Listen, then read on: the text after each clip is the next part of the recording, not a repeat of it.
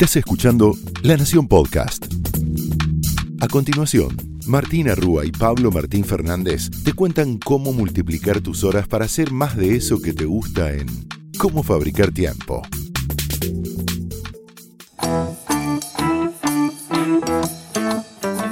Bienvenidos a Cómo Fabricar Tiempo, donde te prometemos que si invertís estos 20 minutos vas a poder multiplicar tus horas para hacer más de eso que te gusta. Mi nombre es Martina Rúa. Y yo soy Pablo Martín Fernández.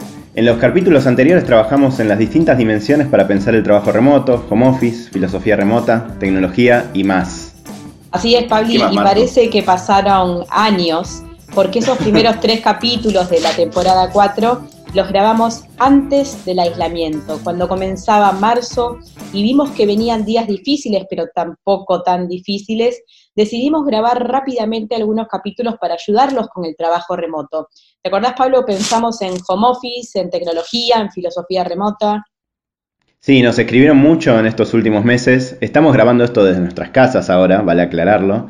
Eh, y nos escribieron mucho diciendo lo, todo lo que lo había ayudado, eh, lo, que grabamos, así que estamos muy contentos. Estábamos, eh, se venía la cuarentena, pero bueno, ahora ya llevamos casi 100 días. nosotros vivimos en Buenos Aires y en el AMBA, en Buenos Aires y en Gran Buenos Aires, en Argentina, y, bueno, ahora estamos grabando a distancia, aprendiendo a grabar de una manera diferente. Así que también esperamos que les sirva mucho esto que le vamos a decir, porque en gran parte eh, le vamos a contar mucho de lo aprendido en las últimas semanas, ¿no? Exactamente, Pabli. Eh, mientras grabamos este capítulo se están cumpliendo los 100 días de cuarentena en Buenos Aires.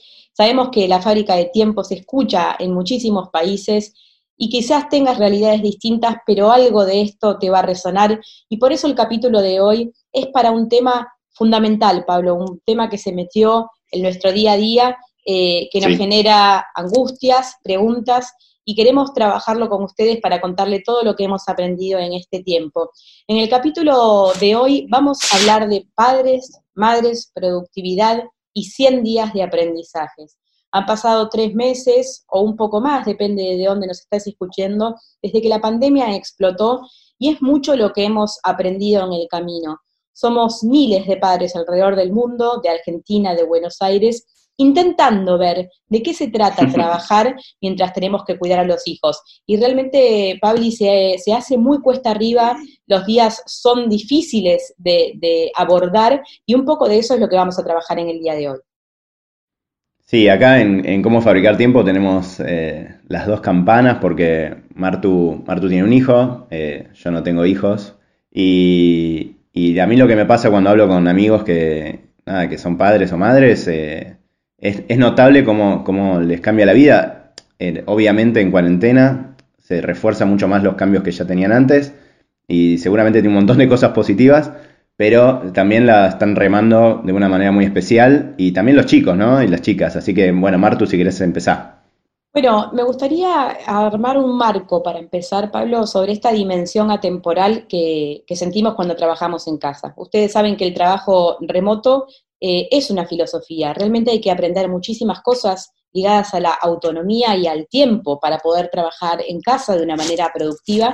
Nos gustó mucho una frase de Elsa Wolfberg, ella es vicepresidenta del capítulo de prevención cuaternaria, psiquiatría preventiva y atención primaria de la salud de la Asociación de Psiquiatras Argentinos, y ella cuenta ¿no? que el trabajo coloca frecuentemente a las personas en una suerte de dimensión atemporal y destaca que esto se traduce en una extensión de la jornada laboral y recomienda poner un horario de comienzo y de final de permanencia ante las pantallas. Algo que se dice de una manera simple, con palabras simples, pero que nos está costando muchísimo, porque los horarios se empiezan a extender y a desbordar cuando podemos, cuando los chicos duermen, cuando alguien los está entreteniendo, cuando llegó un momento de su siesta o quizás están con la tablet. Entonces, ¿Cómo hacemos los padres para poder avanzar? ¿Cómo hacemos para poder trabajar, cumplir con nuestras obligaciones y estar con los chicos? Y hay una palabra muy recurrente, Pablo, estuvimos charlando con muchísimos padres, con muchísimos de ustedes estas semanas, y es la culpa. No estoy ni en el trabajo ni estoy con los chicos. Me parece que te, te lo dijeron muchos compañeros de trabajo, ¿no? Sí, sí, sí. O sea, cuando le pregunté a algunos, me decían, ¿cómo lo estás pasando? Pésimo. Y en parte, en parte era porque estaban lidiando con, todas las exigencias laborales que nosotros creo que un poco anticipamos cuando, cuando grabamos los primeros tres capítulos, esto de eh, vamos a estar en una situación extraordinaria. No, no es que pasamos a trabajar remoto eh, de una manera analítica y con una planificación, llevándonos todas las sillas, lo vamos a ver en los próximos capítulos, eh, armando la oficina ideal en casa. Entonces, a todo eso hay que sumarle de vuelta lo, que, lo que pasa con los chicos en la casa y que ellos también, entiendo, Martu, bueno, vos lo vivís más, tampoco la están pasando especialmente bien, ¿no? No, por supuesto, es un tiempo completamente distinto y nuevo para todos, pero ya van 100 días, entonces hay una nueva cotidianidad, hay una nueva cotidianidad de la que hemos aprendido y vamos a compartir con ustedes algunos lineamientos que hablamos con súper especialistas para entender cómo acompañar a nuestros hijos. Una de las compañías, de las organizaciones que estuvo estudiando este tiempo de pandemia es Bridge the Gap, una consultora que se encarga de entender eh, cuáles son las brechas de género y cómo trabajarlas eh, a nivel organizaciones, a nivel gobierno, a nivel empresas privadas y también ONGs. Eh, y hablamos con su directora y fundadora, ella es Cintia González Oviedo. Hicieron todo un relevamiento, Pablo, para entender tiempo y productividad en tiempo de pandemia.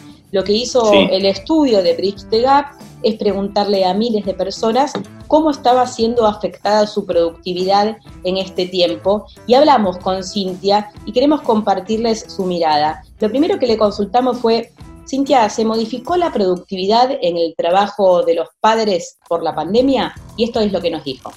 Bueno, en relación a la productividad, eh, Primero que nada, la encuesta releva las percepciones sobre la productividad, es importante marcar este punto, y un 92% de los encuestados en una encuesta de más de 2.500 hogares eh, aseguró que cambió radicalmente. Frente a un montón de, opciones, eh, eligieron que cambió radicalmente en un 92%.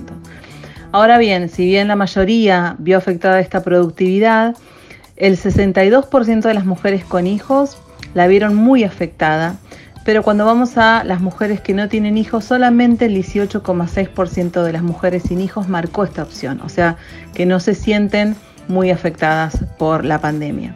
Entre los varones la proporción es similar, o sea, los varones padres vieron muy afectada su productividad 7 de cada 10.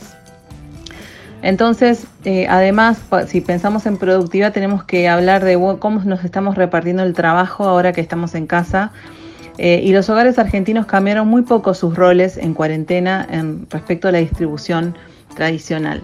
Segundo, consultamos sobre cuáles son las estrategias que podemos adoptar para afrontar este momento con el mayor bienestar posible.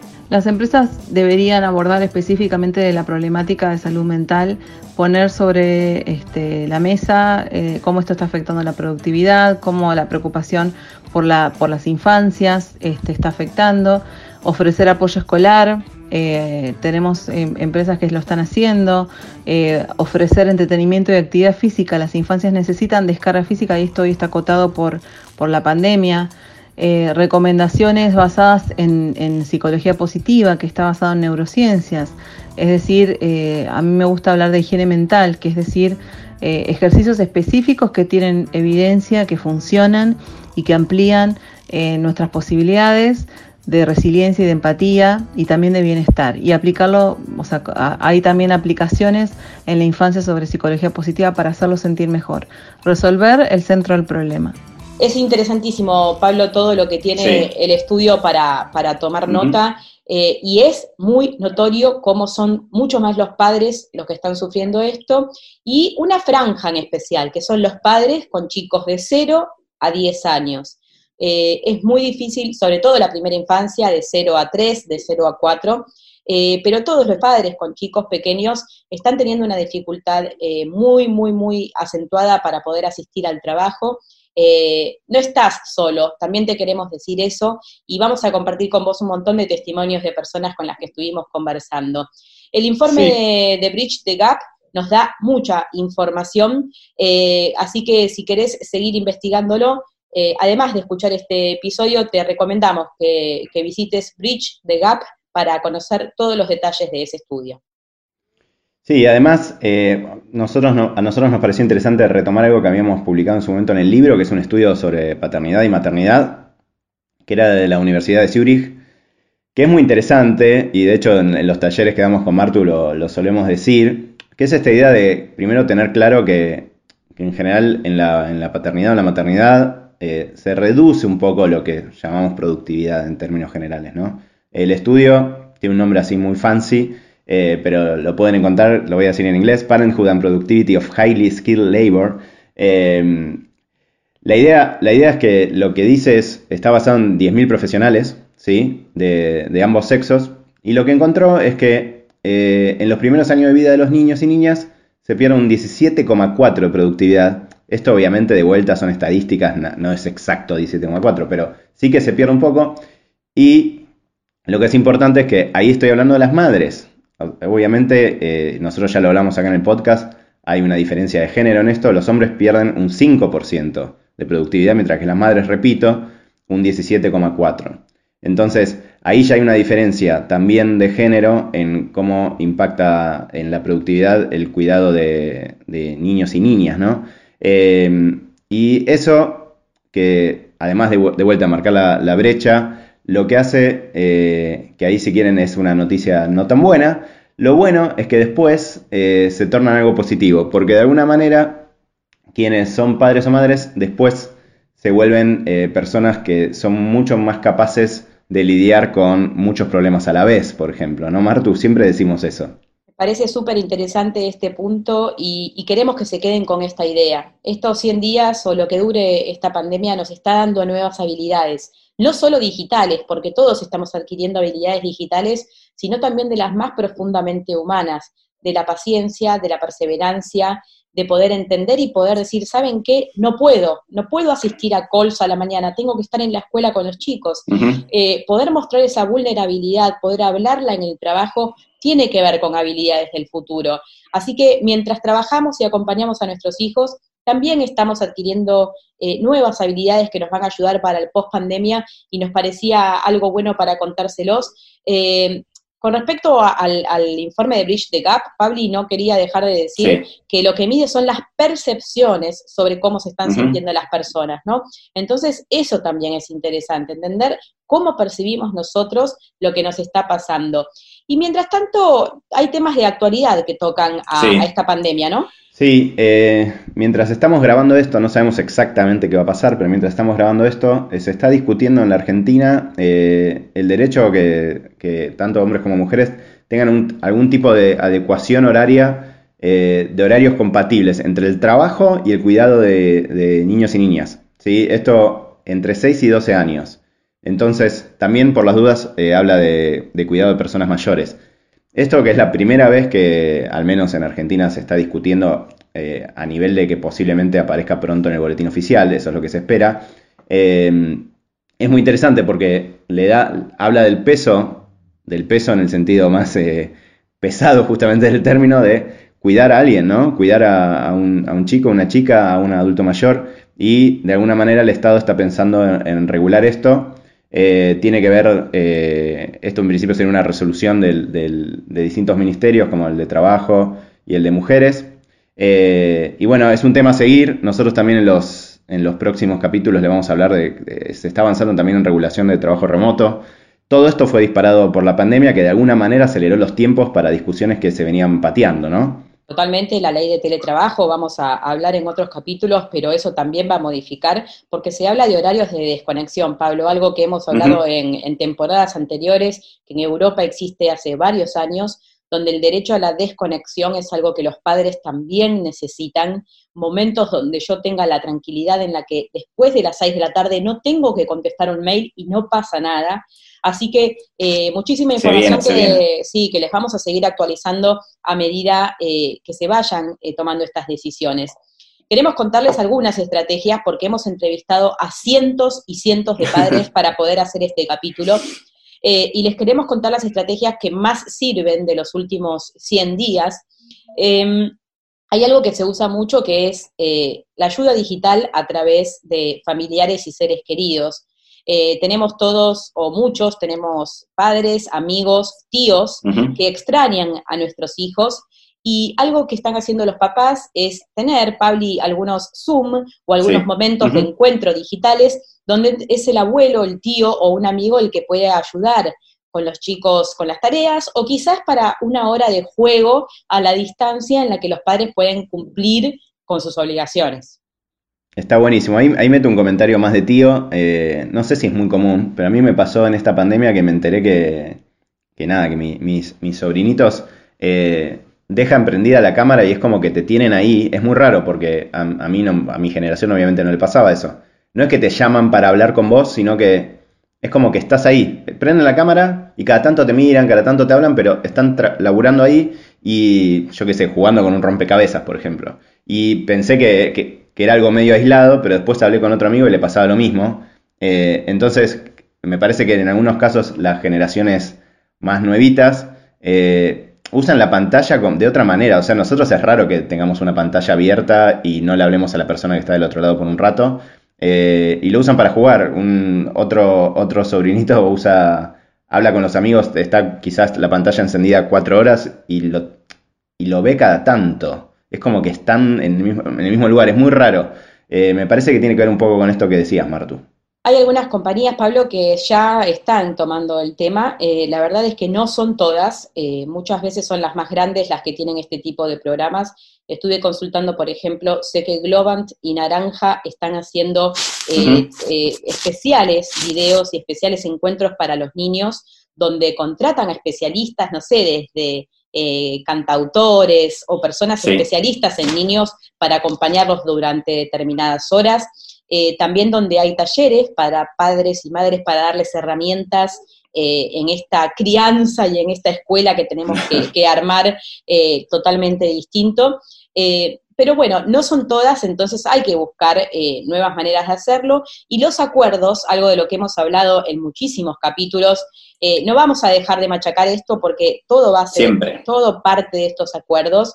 La mayoría de las personas que tienen la posibilidad de contar con alguien, los que viven en pareja o con un hermano o con una mamá, toman turnos, Pabli. Los turnos de trabajo entre las parejas es lo que más hemos escuchado. Eh, turnos, por ejemplo, bloques de dos horas o bloques de la mañana, la tarde o la noche, en la cual están muy divididas las tareas, muchas veces en una pizarra, anotadas en la heladera para saber quién se ocupa de cada cosa en determinado momento. Eh, hay más flexibilidad con respecto al uso de la tecnología y todos los psicólogos están diciendo que por favor lo hagamos con la menor culpa posible. Por supuesto que la tecnología toma un rol preponderante, es un cordón umbilical. Entonces, no, te, no te preocupes tanto si hay más tecnología en la casa, porque es algo que se está haciendo en todos lados. Sí, y después, eh, digo, en línea con esto, eh, a mí me aparecieron en, el calendar últimamente, si tengo reuniones con, no sé, una, profesional, me aparece de repente su marido en el calendar, con lo cual claramente es que están compartiendo el calendario. Y, me parece que está bueno eso. Nosotros, de hecho, con Martu hace años que decimos que es algo muy positivo generarse un calendar compartido. Eh, me parece que en línea con lo que decíamos antes, la pandemia aceleró algunas conversiones que, que nada, tenían algún, algún tipo de delay. Em, otra cosa que, también nos decían eh, es esta idea de tener turnos quizás de trasnoche eh, y cuando los chicos duermen. Em, o a primera hora de la mañana, ¿no? También eh, hay, muchos papás levantándose a las 5 o a las 6 y de 6 a 10 meten un sprint. Hemos hablado en la fábrica de tiempo de los sprints de foco, cómo eso te puede servir, mucho más que estar nueve horas intentando con los chicos encima, sino un sprint de foco ¿no, Pablo? que puede ser de 5 a 9, de 6 a 10, o, y sacar lo que más puedas ese día. Sí, sí, laburar 3 horas, 4 horas, 2 horas eh, enfocado es mucho mejor que estar 8 horas o 10 angustiado o angustiada sin poder hacer casi nada. Y además, o sea, no estás en ninguno de los lados, o sea, no estás en el laburo y no estás con tus hijos o hijas. Entonces, eh, lo decíamos siempre, pero ahora se vuelve mucho más tangible porque están ahí, ¿no? Y te están pidiendo atención con razón. Entonces eh, hay, hay, que, hay que lograr ese balance. Como siempre decimos con Martu, hablamos de productividad equilibrada, ¿no? Y me parece que ahora se volvió más, más sensible que nunca. Totalmente. Antes de cerrar este episodio, queremos contarles eh, lo que nos contó Melina Furman. Ella es una de las grandes especialistas que está entendiendo esta época como nadie. Ella es bióloga, es doctora en educación y tiene un montón de estrategias para este tiempo. Pero las resumió en tres grandes ideas. Tenemos que armar rutinas en casa y acomodarlas a la de los chicos. O sea, antes de planificar tu semana, mira cuáles son las cosas que tienen que hacer los chicos y realmente hay reuniones que no vamos a poder tomar en el trabajo. Decirlo, blanquearlo, es una manera de sacarnos ansiedad de encima. Eh, hacer acuerdos flexibles, saber, Pablo, que lo que vos armes puede desmoronarse, ¿no? Y más que nunca en tiempo de pandemia y no tenemos que vivirlo como un fracaso.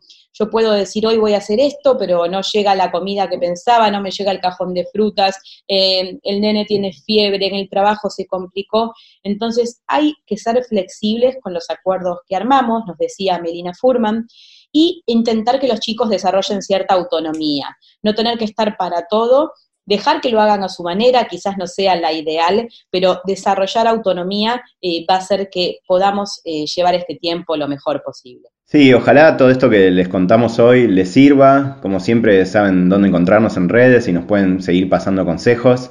Eh, nosotros en esta temporada va a estar muy centrada en todo lo que estamos pasando, así que también estamos aprendiendo y les vamos a seguir compartiendo material eh, siempre nos gusta estar actualizados, así que bueno, este es otro ejemplo de eso. Eh, dicho eso, vamos cerrando por hoy. Como saben, esto fue Cómo fabricar tiempo, donde te prometemos que si invertís 20 minutos vas a poder multiplicar las horas de tu día. Porque lo más importante no es que hagas más, sino que hagas mejor. Hasta el próximo episodio. Adiós.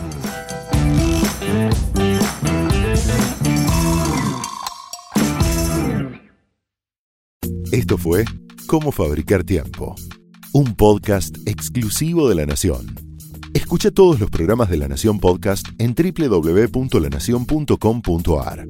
Suscríbete para no perderte ningún episodio. Estamos en Spotify, Apple Podcast, Google Podcast y en tu reproductor de podcast favorito. Seguí escuchando La Nación Podcast.